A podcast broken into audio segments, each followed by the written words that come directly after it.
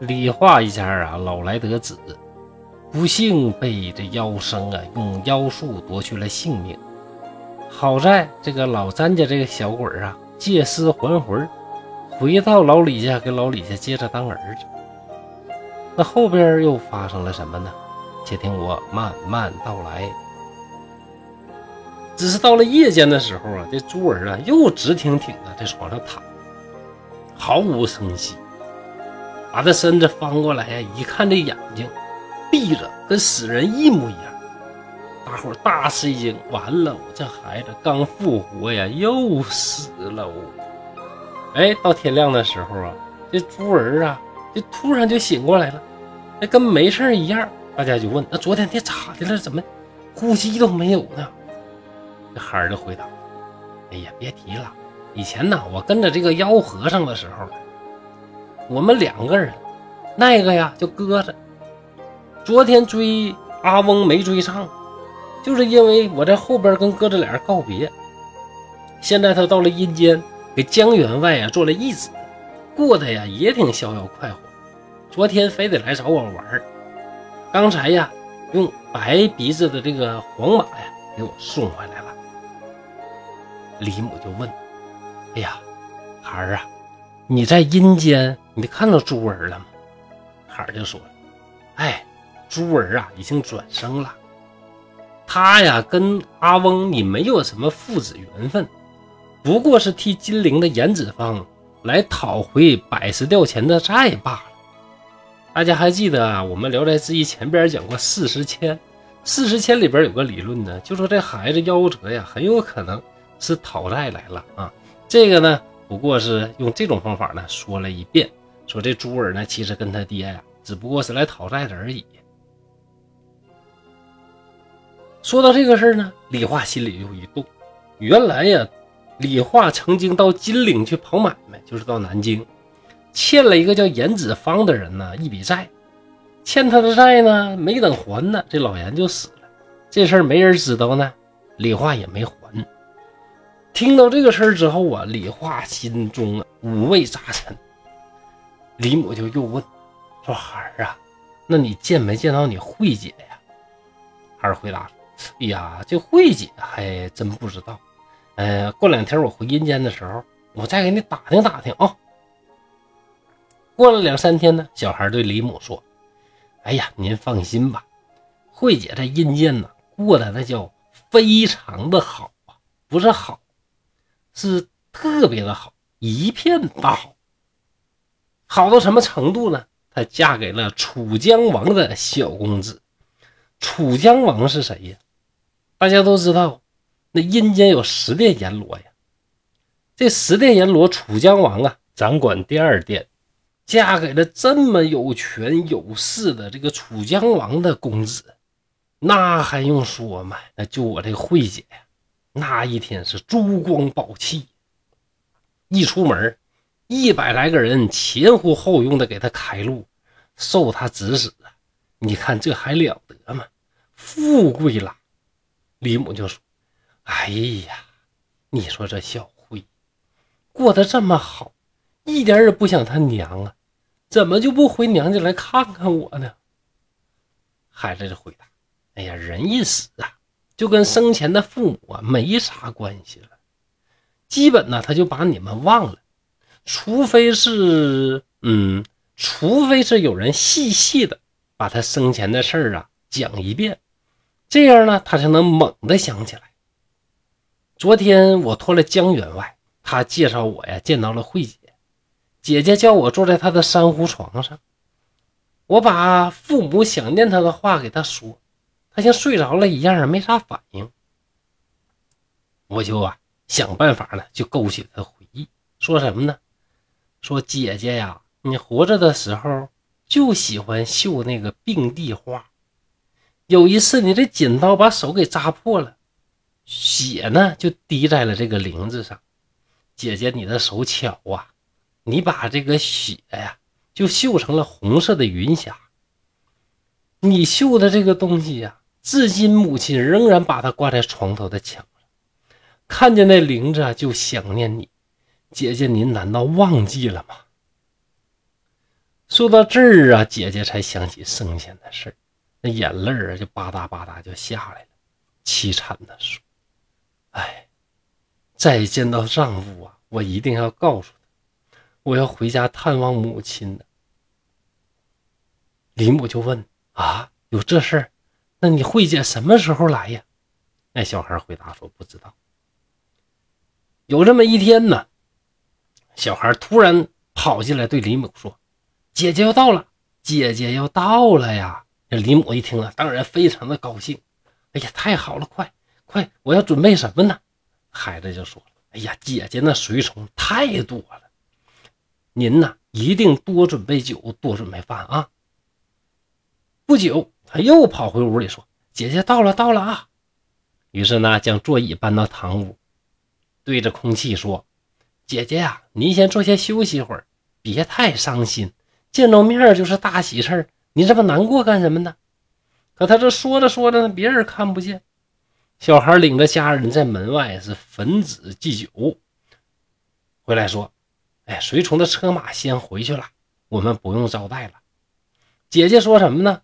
她说：“她以前盖的那个绿锦被呀，曾经被蜡烛花烧了一个豆粒大小的洞。他问这个被还在不在？”李母哭着回答说：“在呀，在呀。”便打开箱子找了出来。孩子说：“呀，姐姐让我把它放在以前他住的闺房中。他现在呀，一路劳累，想休息一会儿，明天再跟母亲说话。东林赵家的女儿？”是先前与小慧在一起绣花的好朋友。这一夜呢，就忽然梦见小慧呀，戴着头巾，身穿着紫色的披肩来看他，音容笑貌就和生前一模一样，就像真事儿一样啊！这老赵家的女儿呢，感觉很奇怪，就问小慧呀：“你怎么回来了？”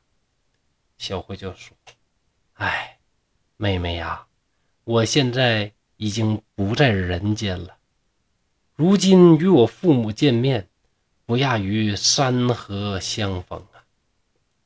嗯，由于啊我是异类，没法跟他们直接对话，想借你的形体去家人谈一谈，你别害怕啊。天快亮的时候呢，这老赵家的女儿啊，正跟母亲说着话呢。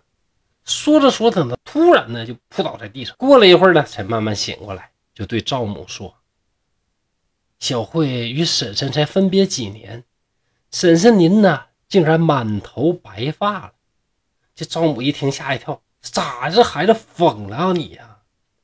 你是谁不知道啊？你怎么还变成小慧了你呀？小慧死多年了？你怎么疯魔了这孩子呢？”但是呢，他的女儿呢也没把他当回事儿。拜别了赵母，就走了出去。赵母一看呢，不对劲儿，我得跟着看看咋回事儿一直跟到李家呀，这老赵家的女孩进屋了，就抱住李母是大哭啊。李母就惊慌失措：“哎呀，这老赵家姑娘这咋的了？怎么抱着我呢？”这老赵家女孩说了：“哎呀，母亲呐，母亲呐，我昨天回来非常疲劳，再说呢，也没有什么方法跟母亲您说话。今天呢。”借了老赵家女孩的身体呀，才可能和您见面啊！女儿不孝啊，半路离弃二老啊，让你们二老啊思念，我如何才能赎罪？李母马上明白了咋回事啊，于是也抱着老赵家女儿呢，是痛哭失声啊。随即就问：“听说孩儿如今享受荣华富贵，我心里很高兴，但是你是王家家里边的人。”怎么能随便来了？这老赵的女孩说：“哎，郎君呐，跟我感情非常好，公公婆婆也很疼爱我，都不嫌我长得丑陋，性格不好，非常的幸运。”于是呢，这赵女啊，就跟着李母两个人呐，慢慢的聊啊，生前身后的那些事儿。小慧生前就习惯于用手啊托着这个下巴。这老赵家女孩呢，一边说一边做这种姿势，神情动作跟小慧生前是一模一样，可见呢，这个确实是小慧在她的身体里哦。过了不久，珠儿跑进来说：“哎，接姐姐的人到了。”赵女起身拜别李母，哭着说：“娘亲，孩儿走了，希望以后还能再相见呢。”说完，扑倒在地上，昏了过去。过了一会儿，赵女啊才苏醒过来。又过了几个月呢，李化生了病，病情日益加重，求医问药啊，各种方法都不见效。小孩就说呀：“哎，父亲呐，看来是早晚的事儿，没救喽。”有两个鬼坐在床头，一个人拿着铁杖。一个拿着四五尺长的一条麻绳啊，我白天黑夜的哀求他们呢。他们说奉了命令啊，去来索拿我的父亲呢。说什么他们也不走啊。李母一听呢，眼泪又下来了。哎呀，看来俺家这老头啊，这阳寿是到头了，赶紧给准备寿衣棺材吧。